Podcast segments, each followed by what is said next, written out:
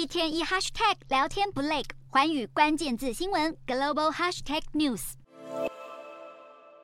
美国总统拜登当地时间二十五日在白宫举办第二届太平洋岛国论坛峰会，试图在美中抗衡的背景下拉拢论坛十八个成员国，加强与美国的合作。而在会上，拜登也宣布与库克群岛和纽埃两个南太岛国建立外交关系。白宫表示，今年论坛的重点会在气候变迁、经济成长和对抗非法捕鱼等议题。根据一份世界气象组织的报告，太平洋岛国受海平面上升的威胁比其他地区还多。因此，美国如何应对气候变迁，是对这次多数的国家来说是相当切身的问题。拜登在会上极力拉拢区域盟友。然而，有专家认为，美国在南太平洋地区所投注的资源尚有不足。一些国家恐在中国的利诱下和美国的关系松动。例如，美国与帛琉、密克罗尼西亚和马绍尔群岛签订的自由加盟协约将在今年九月到期。